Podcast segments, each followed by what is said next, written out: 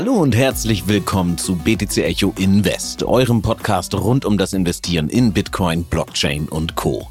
In der heutigen Folge sprechen wir über Stablecoins, beziehungsweise eigentlich nur über einen Stablecoin, nämlich den BUSD von Paxos und Binance. Und darüber, welchen Einfluss das Projekt auf die Entwicklung des gesamten Marktes nehmen könnte. Kleiner Spoiler, es wird ein wenig investigativ. Also bleibt unbedingt dran. Die Infos in der heutigen Folge betreffen alle Anlegerinnen und Anleger im Kryptospace. Heute ist übrigens Montag, der 13.02.2023. Mein Name ist Jan-Heinrich Meyer und bei mir ist Stefan Lübeck. Moin Stefan. Hallo Jan, dann lass uns aber auch mal direkt losstarten.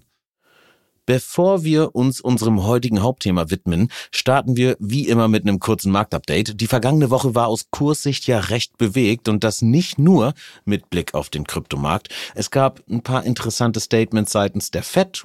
Google hat sein KI-Tool BART präsentiert und sich gleichzeitig damit so ein bisschen blamiert. Und Bitcoin hat auf Wochensicht wieder ein bisschen verloren. Aber fangen wir am Anfang an. Stefan, die Fed scheint nicht mehr mit einer Stimme zu sprechen. Was war los bei Jerome Powell und Co.? Ja, also Jerome Powell hatte am vergangenen Dienstag, frühen Abend, da saßen wir ja tatsächlich auch zusammen zum Essen, ähm, da ja, hat er seine Aussagen in, einem, in einer separaten Pressekonferenz nochmal bestätigt zum Leitzinsentscheid, dass generell erstmal die Fed weiter auf Plan ist und higher for longer und äh, die, die, die Zinsgeschichte quasi noch nicht durch ist. Aber er hat auch ein bisschen probiert, seinen, ja, von den, von den Anlegern ein bisschen dovish interpretierten Aussagen zu relativieren. Aber tatsächlich war es dann so, dass am Dienstagabend es zwar volatil wurde, erst ging es hoch, dann ging es runter und am Endeffekt schloss dann der Aktienmarkt wie auch Bitcoin zum Handelsschluss dann im, im Bereich der Tageshochs. Aber wie du schon sagtest, ist die Fed halt nicht nur Jerome Powell. Ne? Und am Mittwoch traten dann noch weitere FOMC-Mitglieder vor die Kameras, unter anderem ähm, Herr Waller und Herr Williams. Und ja, da wirkten sich die Aussagen dann doch deutlich hawkischer auf den Markt aus und klangen auch deutlich hawkischer als die des FED-Vorsitzenden, also ihres Chefs. Und ähm, insbesondere Herr Waller sagte dann nämlich, es gibt Anzeichen dafür, dass die Preise für Lebensmittel, Energie und Unterkünfte in diesem Jahr zwar zurückgehen werden, aber ist weit ab von dem ist, was sie sich sozusagen vorstellen. Und es eher so ist, dass die Wirtschaftsdaten bisher keine Signale für einen schnellen Rückgang ähm, zeigen. Und es ist, Zitat Waller, auf einem, äh, man sich auf einen längeren Kampf im Grunde genommen vorbereiten muss. Mhm. Und ja, und der überraschende starke Zuwachs von 517.000 Arbeitsplätzen, den hatte ich mit Peter in der Vorwoche auch schon angesprochen, mhm. der zeigt eigentlich zwar, dass der Arbeitsmarkt weiterhin stark ist, aber wenn der Arbeitsmarkt stark ist, bedeutet das auch, dass die Einkommen weiterhin robust sind und dadurch ja, steigt, im Grunde genommen stützen die Verbraucherausgaben selbst dann den Aufwärtsdruck bei der Inflation. Das heißt, wird viel ausgegeben, wird viel nachgefragt und dann haben wir wieder im Grunde genommen das ganze Spiel, was wir in den letzten zwei Jahren hatten. Und das dürfte sich ähm, der Meinung nach von Herrn Woller auch in den kommenden Monaten weiter aufrechterhalten. Ja, zumal, aber wenn ich das richtig mitbekommen habe, ja auch diese 517.000 Arbeitsplätze, die da jetzt neu geschaffen sind, eigentlich mehr so ein wieder zurück auf normal Null äh, Thema sind, oder nicht? Denn vor Corona waren die ja auch schon da, oder? Richtig. Also diese 300.000 Diskrepanz, die da halt passiert ist, war im Grunde genommen darauf, nur darauf zurückzuführen, dass der Staat ja, faktisch 300.000 Leute, die er entlassen hatte, die sich nicht impfen lassen wollten, dann doch wieder zurückgeholt hat. Also sprich, die, die Pandemiegeschichte scheint auch in Amerika mittlerweile vergessen. Und äh, ja, jetzt ist es dann halt so, dass sich zwar das Lohnwachstum insgesamt, sie zeigen die aktuellen Daten zwar etwas verlangsamen, verlangsamen, aber der Rückgang ist Herrn Waller zumindest mal nicht genug. Und er sagt, die FIT wird noch einige Zeit eine straffe Geldpolitik betreiben müssen. Und in die gleiche Kerbe ging eigentlich ähm, äh, der FOMC, das FOMC-Mitglied äh, Williams, der dann meinte, eine restriktive Geldpolitik wird für weitere Jahre benötigt sein, um dieses Mantra des, der zwei, des zwei Prozent Ziels, was die FED ja sich so übergeordnet immer auf die Fahnen schreibt, dann auch überhaupt erreichen zu können. Mhm. Okay. Also. Ja, gut. Nicht leicht immer nee, weiter definitiv schwierig. nicht leicht. Ich habe auch gerade gedacht, wir starten heute ja ohnehin mit einem schwierigen Hauptthema eigentlich rein und jetzt gerade die Thematik auch als ersten Punkt in dem Marktupdate. Ähm, das ist natürlich schon ein Brett. Aber kommen wir jetzt erstmal von der Fed zu Google und damit zu BART. Also Alphabets KI-Konkurrenz zu ChatGBT. Und warum sprechen wir drüber? Weil Bart, wie ihr wahrscheinlich da draußen alle mitbekommen habt, sich in der vergangenen Woche ein wenig blamiert hat. Ne? Und zwar hat Bart im Rahmen einer Präsentation folgende Frage falsch beantwortet. Ich lese mal vor. Von welchen Entdeckungen, die das James Webb Teleskop gemacht hat, kann ich einem neunjährigen Kind berichten? Die vom Bot gegebene Antwort war dann falsch und ich muss gestehen, dass ich die Antwort jetzt auch nicht gewusst hätte. Aber egal, denn ich soll ja auch nicht zukünftig die Google-Suche unterstützen. Außerdem hätte meine falsche Antwort wahrscheinlich nicht dafür gesorgt, dass die Alphabet-Aktie um knapp zehn Prozent abstürzt. War es denn bei Alphabet jetzt wirklich das BART-Event oder haben andere Nasdaq-Titel ebenfalls Federn gelassen? Ja, insgesamt war es schon durch die Bank. Also Google war nicht der einzige Tech-Gigant, der insbesondere in der zweiten Wochenhälfte auch nach den Aussagen von Williams und Waller federn lassen mussten. Äh, zum Beispiel hat auch der, der Microsoft, also der Konkurrent Microsoft, hat in den ersten Tagen stark begonnen und äh, zeigte sich enorm bullish. Und dann ging es in der zweiten Wochenhälfte, rutschten die dann zusammen mit Google selber um 5% ab. Aber die hatten sich halt Montag, Dienstag einen vernünftigen Airbag aufgebaut, weshalb dann ähm, über die Woche gesehen immer noch ein knappes Kursbus von oder moderates Kursbus von ungefähr 2% zu Buche stand. Aber ähm, man sah auch, quasi, weil ich ja meinte, man, man sieht so auf, auf im breiteren Bild, dass zum Beispiel auch Tesla, ganz klar der Outperformer der letzten sechs Handelswochen unter den US, großen US-Techs, ähm, auch am Donnerstag und Freitag deutlicher unter die Räder kam und da ebenfalls Gewinnmitnahmen durch die Investoren zu verzeichnen waren. Also innerhalb von zwei Tagen korrigierte Tesla ebenfalls zehn Prozent gen Süden. Und das zeigt sich eigentlich schon gerade bei Tesla. Das sind Kursbewegungen, die wir normal fast nur vom Crypto-Space kennen. Ja, äh, Cryptospace, gutes Stichwort. Haben wir noch was zu Bitcoin oder äh, zur Gesamtmarktkapitalisierung am Kryptomarkt? Denn, also wenn ich, mich meine Beobachtungen da jetzt nicht trügen, haben wir da auch da im Vergleich zur Vorwoche, ich tippe mal, so ein paar Gewinnmitnahmen erlebt, oder? Also wir sind moderat abgefallen, ähm, ja, so dass in Summe eigentlich alles eher abwärts ging, außer vielleicht so ein paar Meme-Coins wie Baby Doge natürlich. Da, da ging, da ging Pump. Ne? Ähm, ja, definitiv gibt es sowas zu berichten, Jan. Also die Korrelation zum Aktienmarkt, wissen wir, hat unverändert Bestand. Und das am Freitag dann, das war so ein bisschen so das Hauptproblem. Im Grunde der Freitag war so, so, so, ich will nicht sagen ein schwarzer Freitag, aber da kamen wirklich derart viele negative News. Zum einen, das hat auch den klassischen Markt getroffen und natürlich auch die Kryptos, dass wir am Freitag ähm, unerwartet ähm, auf einmal ja so nachgereicht wurde, nachgelagert, dass die US-Inflationsdaten der Vormonate, die ja so toll klangen ähm, und auch dann indizierten, dass die Inflationsdaten oder Raten in den USA mal weiter rückfällig waren oder zurückgingen, ähm, dass die dann tatsächlich nach einer so ja Neuberechnung, will ich mal sagen, also einer saisonal bedingten Anpassung, dann nämlich doch nach oben revidiert werden mussten. Und das sorgte dann im zusätzlich zur Abgabedruck. Und wir wissen ja immer, das haben wir hier schon häufiger thematisiert, steigt die Inflation oder haben wir auf der Seite wieder Probleme, gehen die Leute nun mal vermehrt in den Safe Haven, in diesem Fall den US-Dollar-Index. Mhm. Der hatte dann deutlich Kursauftrieb. Und äh, ja, wie du ja weißt, wenn die Leute dort reingehen, dann setzt das gerne mal Bitcoin, aber auch zum Beispiel das Gold, äh, das ist Edelmetall Gold dann deutlich unter Druck. Ne? Mhm. Mhm. Und dann zudem muss man tatsächlich, ähm, ja, das war dann so 22, 23 Uhr, da wollte ich schon fast einen Rechner ausmachen. Ähm, da ging es dann, rutschte Bit, Bitcoin tatsächlich durch seine ja, wichtige Unterstützung im Bereich äh, 22.300 äh, nachdem dann nämlich bekannt wurde, dass die SEC, ja, eine Einigung kann man das nennen, äh, mit Kraken erzielt hat, wonach die Kryptobörse 30 Millionen Straf zahlt. Im Umkehrschluss aber zusätzlich ihre Staking-Service für US-Kunden einstellen muss. Und das war dann im ersten Moment so erstmal eine kleine Hiobsbotschaft. Ähm, wohlgemerkt muss man sagen, weil die SEC den Service, also den Staking-Service von Kraken als Handel mit Securities von Wert, also quasi im Grunde genommen als, ja, als Handel mit Wertpapieren einstuft. Und ja, dieses Wort Wertpapiere wird uns, glaube ich, im Verlauf des Podcasts dann noch mehrfach ja. irgendwie etwas, ähm, ja, betreffen. Oder das werden wir noch ja. mehrfach wieder ansprechen müssen. Ja, ich wollte es gerade sagen, irgendwie die SEC und ihre Wertpapiere Wertpapiere. Ne? Was mich äh, da jetzt gerade ähm, umtreibt, ist die Frage, wie viele US-Amerikaner eigentlich Kraken für Staking nutzen und was das für die Staking-Rewards von anderen Leuten bedeuten könnte.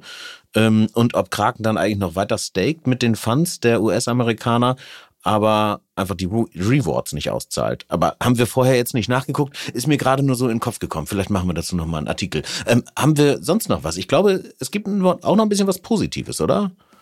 Ja, wir haben, der Markt ist sozusagen, ne, man muss ja mal sektormäßig gucken, was die AI-Coins in den letzten Wochen waren, die jetzt dann teilweise ein bisschen konsolidiert hatten, dann noch ordentlicher, waren in dieser Woche eigentlich die ZK Rollups, also die ähm, Zero Knowledge Proof Rollups ähm, auf ähm, primär Ethereum.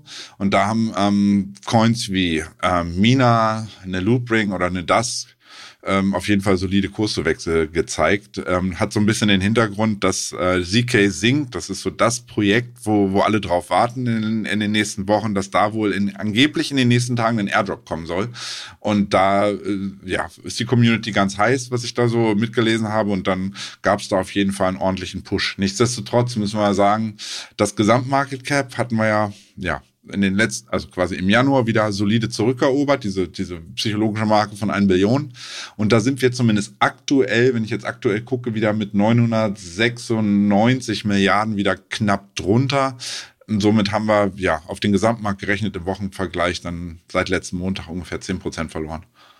Okay, Vielen lieben Dank dir, Stefan. Ich finde diese ZK Roll-Up-Geschichte, also die geht natürlich in der Community rum, aber finde ich auch super spannend. Lass uns mal versuchen, dass wir dazu vielleicht in der kommenden Woche schon eine kleine Extra-Folge machen. Also wenn es die Nachrichtenlage zulässt halt. Wir müssen ja immer so ein bisschen schauen, welche Themen ploppen gerade auf, was ist am brisantesten. Und heute kommen wir jetzt definitiv leider nicht mehr dazu, denn erstmal wollen wir herausfinden, ob und wenn ja, dann aus welchen Gründen der Markt im Verlauf der Woche noch ein wenig weiter runterrasseln könnte, denn da bahnt sich gerade was an. Aber erstmal. Achtung, dieser Podcast stellt keine Anlageberatung dar. Alle Aussagen dienen lediglich der Information und spiegeln die persönlichen Meinungen unserer Redakteurinnen und Redakteure wider. Gut, dass das geklärt ist. Und vielleicht klären wir jetzt mal, warum wir in dieser Folge über BUSD, also einen Stablecoin, sprechen wollen. Mit Ausnahme von Liquidity Mining über verschiedene Lending-Protokolle und Co. lässt sich mit Stablecoins ja nun nicht unmittelbar Geld verdienen. Und daher passen die eigentlich gar nicht so unbedingt in den Invest-Podcast. Macht aber nichts, denn wir machen da heute mal eine kleine Ausnahme. Und versteht mich bitte nicht falsch, passives Einkommen in DAI und Co. ist bestimmt eine tolle Sache, aber genau um diesen Aspekt soll es heute nicht gehen, sondern eher um das genaue Gegenteil, nämlich darum, wie der BUSD Anlegerinnen und Anleger statt Gewinnen möglicherweise Verluste bescheren könnte. Aber Fangen wir mal am Anfang an. Und zwar mit der Frage, wie der BUSD, also der Stablecoin von Binance, eigentlich funktioniert. Denn anders als man denken könnte, wird der BUSD gar nicht von Binance ausgegeben, also initial, sondern von Paxos. Wie genau funktioniert das, Stefan? Also Paxos, für die Leute, die es nicht kennen, ist ein US-Unternehmen, welches ein digitales Abbild des US-Dollars ausgibt in Form des BUSD. Ursprünglich, früher hieß das mal, gibt es schon ein paar Jahre, ursprünglich hieß das Ding mal Paxos-Dollar, haben sie gemerkt, läuft nicht, haben dann eine Kooperation mit äh, Binance eingegangen.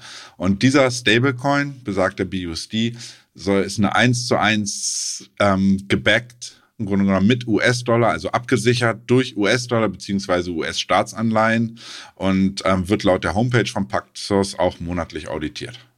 Ist also, also kein algorithmischer Stablecoin wie damals der Terra USD, USDT hieß der? Nee, TUSD.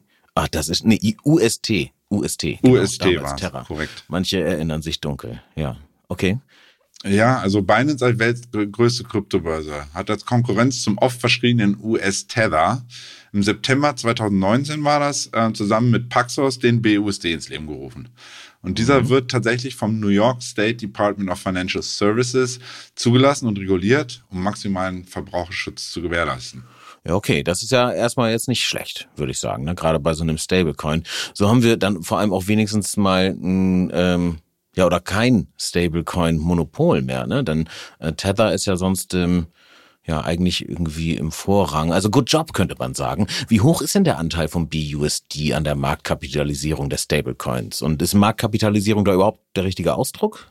Ja, wir sollten da, glaube ich, eher von Marktanteilen reden, äh, mhm. weil die, die Marktkapitalisierung ist ja immer variabel, wie viel der gerade geburnt oder gemintet wird, also wie viel Bedarf daran gerade herrscht. Mhm. Ähm, und aktuell ist es halt so, da teilen sich eigentlich primär, zumindest auf Binance selbst, USDT und äh, BUSD ähm, den Markt auf. Also seitdem ursprünglich, ihr kennt ihn wahrscheinlich auch, den gro dritten großen in der Runde ist USDC, aber seitdem Binance im September 2022 die Handelspaare von USDT, USDC gelist, äh, delistet hat, hat USDT einen Marktanteil von rund 65 Prozent, also ist weiterhin der große Dominator, und mhm. BUSD rund 35 Prozent. So, und äh, das Interessante ist ja da, dass damals dann im September sämtliche USDC auf Binance wurden fortan freundlicherweise dann jetzt immer automatisch, also auch aktuell noch. Man kann im Grunde genommen, es gibt noch ein USDC-Konto, man kann die auf, äh, auf Binance packen, die werden dann aber freundlicherweise von Binance dann direkt automatisch in diesen BUSD gewechselt.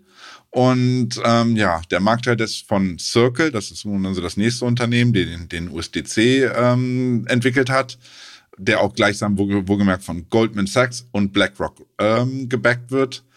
Ja, der Marktanteil wurde tatsächlich marginalisiert und ähm, Ziel war es natürlich von Binance, den Marktanteil von BUSD selber dann zu pushen. Ne?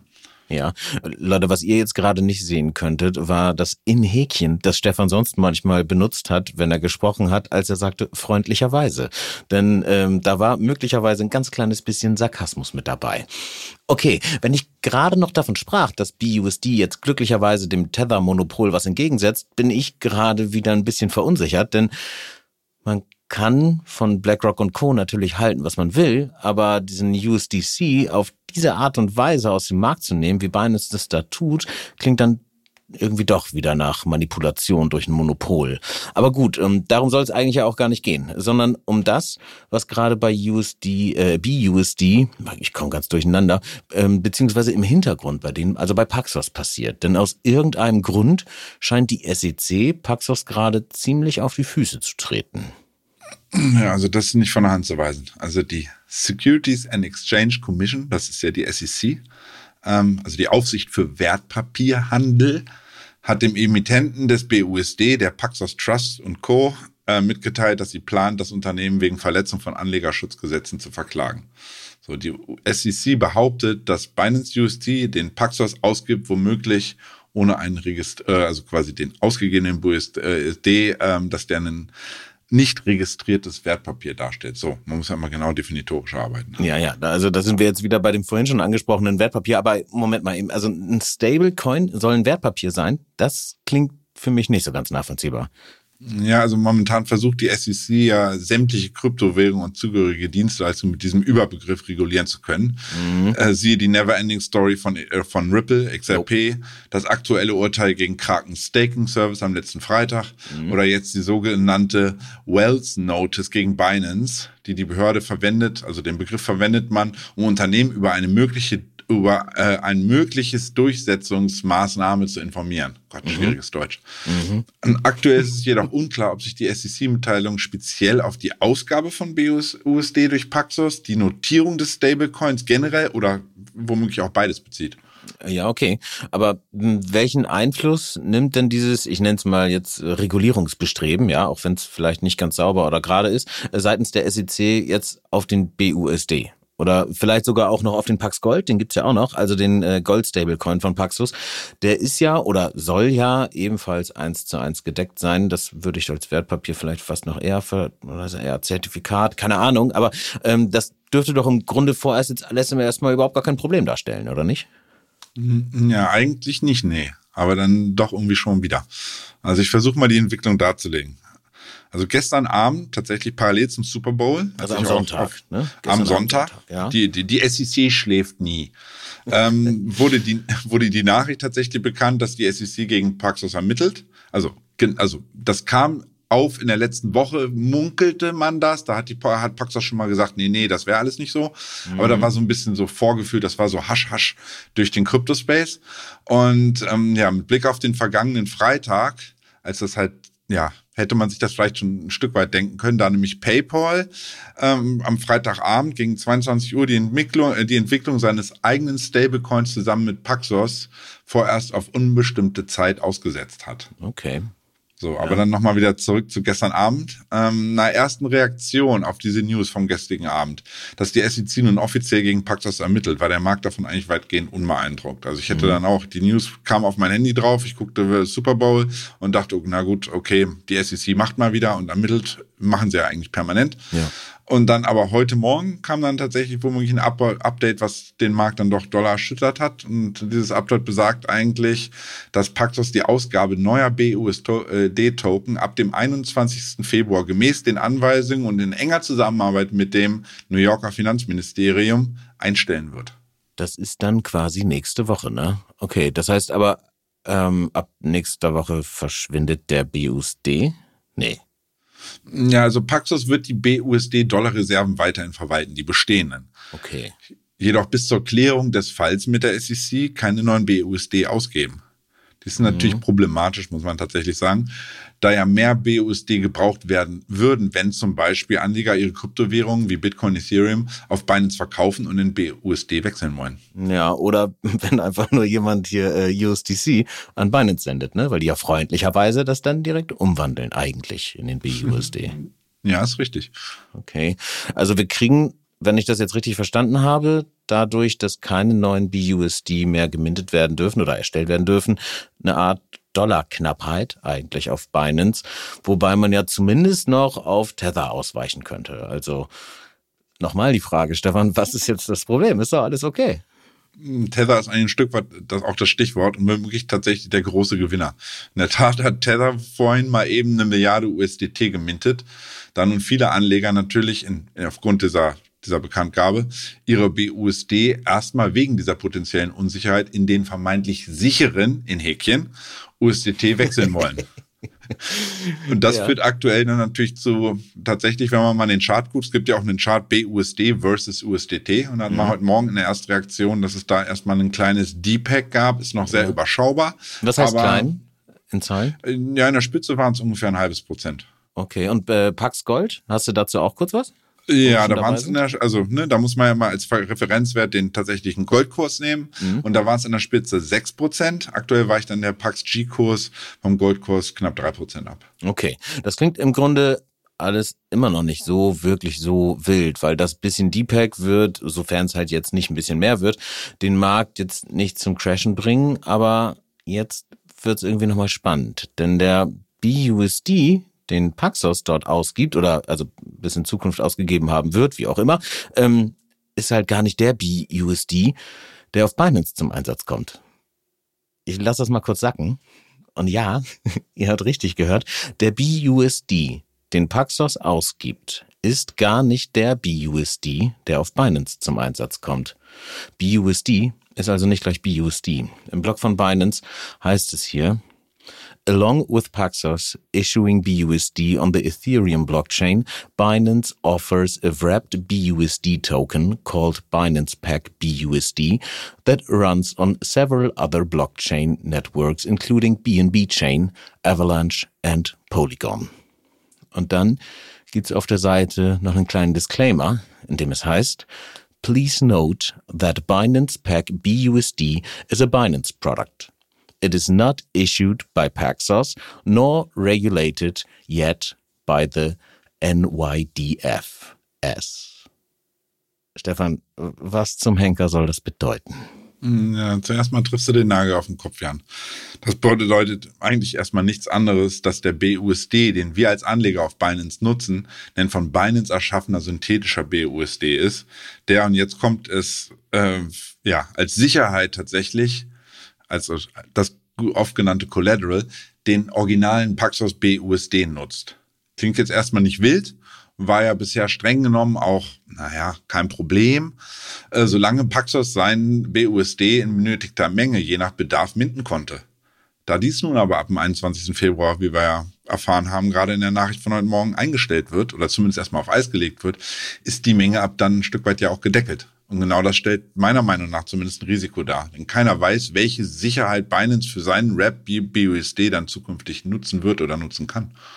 Und da wird's, finde ich, also mega spannend. Denn wenn diese Sicherheit durch diesen Stablecoin, der hoffentlich eins zu eins gedeckt ist und da möglicherweise wegreguliert äh, wird, nicht mehr gegeben ist, also mir stellen sich da die Nackenhaare auf. Ne? Ich meine, willst du grundlegend damit andeuten, dass Binance möglicherweise, und ich benutze hier ganz bewusst den Konjunktiv, dass Binance möglicherweise in Zahlungsunfähigkeit geraten könnte? Ja, die Gefahr besteht zumindest mal theoretisch. Also entweder Binance nutzt dann zum Beispiel den Konkurrenten USDT, unseren sicheren Konkurrenten USDT, den wir ja auch alle, wo wir wissen, dass der ja noch nie Dreck am Stecken hatte, womöglich im Hintergrund, als Backing zukünftig oder halt wirklich, also echte US-Dollar, die optimalerweise dann tatsächlich von einem dritten, und zwar einem auditierten Unternehmen auf einem externen Konto verwaltet werden. Okay, sollte ja aber erstmal kein Problem sein, weil Binance ist die größte Kryptobörse der Welt und die werden doch wohl, denke ich, diese Gelder auf dem Konto haben. Das soll jetzt hier nicht äh, so gespielt oder hochgedreht klingen oder so, ne? Aber kann man das nicht irgendwo einsehen? Also seit dieser ganzen FTX-Nummer ist doch Proof of Reserves das Thema mit Bezug auf zentralisierte Exchanges, ne? Ähm, schwierig. Also meinem Kenntnisstand, ich sage bewusst mein Kenntnisstand, sieht es folgendermaßen aus. Binance verfügt zusammengerechnet über 582.000 Bitcoin auf ihren Konten. Als sind da quasi so umgewandelt in Bitcoin dann mit reingerechnet. Also alles Kryptovermögen sozusagen. Genau, das Kryptovermögen. Mhm. Und ja, und laut, laut dem nun nicht mehr, leider nicht mehr verfügbaren Bericht der Auditierungsfirma, die sie ja damals extra dafür angeheuert hatten, um Sicherheit zu schaffen, hat und ich weiß nicht, ob das damals so übersehen wurde oder die Leute nicht genau geguckt haben, ähm, Binance tatsächlich Verbindlichkeiten in einem Gegenwert von 597.000 Bitcoin damals gehabt. Also das 597 bedeuten, gegen 582. Richtig, das sind 15.000 Bitcoin, die fehlen, was in der Summa summarum in US-Dollar umgerechnet, ich sage jetzt US-Dollar, nicht BUSD, äh, rund 300 Millionen entspricht. Und das kann natürlich, wie gesagt, unter Vorbehalt dann auch daran liegen, dass die Unternehmensprüfer nicht alles, also nicht alle Unternehmenswerte, die Binance im Endeffekt hat, berücksichtigt hat. Das will ich nicht ausschließen. Mhm. Du hast gerade schon angedeutet, dass diese Auditierungsfirma, äh, also dass dieser Bericht nicht mehr da ist. Also wir waren ja vorhin noch mal kurz auf der Seite und haben geguckt, der war einfach weg. Ist es gang und gäbe, dass sowas einfach verschwindet? Oder also als Auditierungsfirma lässt man doch sowas normalerweise online, oder? Ich, ich kenne das, ähm, das Geschäftsgebaren da nicht. Das sollte man wohl mal meinen. Da kann auch jeder gerne nachgucken oder die Leute, das haben wir auch in vergangenen Artikeln damals schon mal behandelt. Mazars heißt die Firma, M-A-Z-A-R-S. Gehört jetzt auch nicht zu den ich sage es nicht zu den absoluten Top-Adressen in diesem Bereich, aber die wurden ähm, tatsächlich zwischenzeitlich von mehreren, das war auch nicht ähm, Binance die einzigen, ich glaube Crypto.com hat die noch auditiert, die hat noch mehrere ähm, zentrale Exchanges auditiert. Jetzt ist da im Grunde genommen nicht nur, dass die ganzen, Audit, äh, die ganzen Audits verschwunden sind, sondern auch die komplette Dienstleistung ist einfach vom Markt, also im Grunde genommen einfach von der Seite verschwunden. Ne? Mhm. Okay, naja, und selbst wenn es da wäre, muss man ja auch mal ehrlich sagen, so eine, so eine Audit-Firma oder an anderer Stelle vielleicht auch Ratingbuden. Das ist ja auch nicht immer, sage ich mal, das komplett Gelbe vom Ei. Aber kommen wir nochmal eben kurz zurück. 582.597, das heißt, da diese 15k fehlen. Und das ist genau der Punkt, an dem es halt eben ungemütlich werden könnte. Und an alle, die uns jetzt gerade zuhören, vielleicht nochmal ein ganz wichtiger Hinweis. Verfallt jetzt bitte nicht in irgendeine Panik oder so. Ne? Also alles, was wir hier gerade besprochen haben, heißt eigentlich erstmal gar nichts. Einfach weil uns nicht die gesamten Unternehmensdaten von Binance vorliegen und wir da so einfach auch nicht rankommen, wie jetzt ja gerade ganz gut dargelegt, denke ich. Es kann also sein, dass sich das alles in Wohlgefallen auflöst und überhaupt gar nichts passiert. Fakt ist aber auch, dass da irgendwas im Busch sein könnte. Ich frage mich zum Beispiel auch, warum die SEC gerade jetzt so einen scharfen Blick auf Paxos und damit den BUSD richtet. Und ähm, ja, frag mich irgendwie, ob es da tatsächlich um die Einstufung als Wertpapier geht oder ob das vielleicht was mit geldpolitischer Souveränität des US-Dollar zu tun haben könnte oder vielleicht sogar noch was anderes. Keine Ahnung, so oder so. Wir bleiben, glaube ich, und das ist das einzig Sinnvolle, was wir im Moment dazu sagen können, an diesem Thema dran und halten, halten euch da auf dem Laufenden, ähm, weil das ist das Einzige, was wir gerade tun können. Ne? Wir haben es jetzt mal geraced, dass da vielleicht was sein könnte. Stefan, willst du irgendwas ergänzen? Ja, also auf der einen Seite sage ich ähnlich wie du erstmal Ruhe bewahren. Jedoch kann es, und das hatten wir auch in der Vergangenheit immer wieder angesprochen, es kann in Anbetracht den Nachwehen von FTX und was da alles so kommen könnte, einfach nie schaden, dass man ähm, Coins, die nicht, man kann ja auch einen Stablecoin verschieben, ne? Also man kann auch ein USDT oder ein USDC, wie man denn mag, Vielleicht nicht gerade BUSD momentan, sollte man vielleicht nicht unbedingt haben, meiner Meinung nach. Aber auch die kann ich verschieben auf einen Hardware-Wallet zum Beispiel. Und man sollte tatsächlich alle Coins, die nicht aktiv fürs Trading genutzt werden, einfach abziehen. Es hindert einen, einen, also niemand hindert einen dran. Und dieses, dieses Mantra, not your keys, not your coins, Jan, das ist, glaube ich, momentan wichtiger denn je. Auf jeden Fall. Danke dir, Stefan. Aber wir atmen erstmal durch und verhalten uns einfach so, wie man es ganz normal im Crypto Space ohnehin tun sollte. Im Grunde genommen. Sehr schön. Und falls es doch knallt, habt ihr es hier zuerst gehört, ne? Wo wir gerade beim Thema sind, äh, wenn euch die heutige Folge gefallen hat, lasst uns gerne eine Bewertung auf Apple Podcasts, Spotify und Koda. Das hilft uns enorm und wir hoffen natürlich auch, dass wir euch immer helfen können. Stefan, damit nähern wir uns dem Ende der heutigen Folge. Wir hatten eigentlich relativ wenig Investmentbezug. Ne? Ähm, initial wollte ich mit dir so eine äh, NFT-Scam-Folge machen zu dieser Porsche-Geschichte, die in der vergangenen Woche gelaufen ist. Nun sind wir wieder in einen ganz anderen Bereich abgerutscht. Aber ähm, beides wären jetzt keine Themen gewesen, wo man, ich sag mal, Gains hätte machen können, sondern sich vielleicht unter Umständen eher schützen können. Aber ähm, summa summarum, äh, hoffentlich trotzdem, dass es euch gefallen hat. Wir nähern uns auf jeden Fall dem Ende. Und damit jetzt äh, der Frage, was steht in den kommenden sieben Tagen noch Wichtiges an und worauf sollten unsere Hörerinnen und Hörer in der kommenden Woche achten? Hm, ja, also für mich wird es tatsächlich spannend morgen, also morgigen Dienstag um 14.30 Uhr. Da erwarten uns neue Inflationsdaten, die Finalen für den Januar in den USA. Denn durch die Anpassung der Vormonate, die hatten wir vorhin angesprochen, ähm, warten die Akteure mit großer Spannung auf die neuen CPI-Daten. So, also einfach um zu gucken, ist diese Tendenz des, dass es dann doch wieder leicht gen geht bei den Inflationsdaten, ist das gegeben, weil das würde im Umkehrschluss wieder bedeuten, Safe Haven Demand, US-Dollar könnte steigen und es Gegenwind für Gold, Bitcoin und mitunter auch Aktien. Am Donnerstag schauen dann die Anleger tatsächlich um sozusagen die andere Komponente in diesem Inflationsbereich. Ähm, das sind die Erzeugerpreise. Also die, die Marktexperten erwarten hier im Monatsvergleich einen Anstieg um 0,4 Prozent tatsächlich.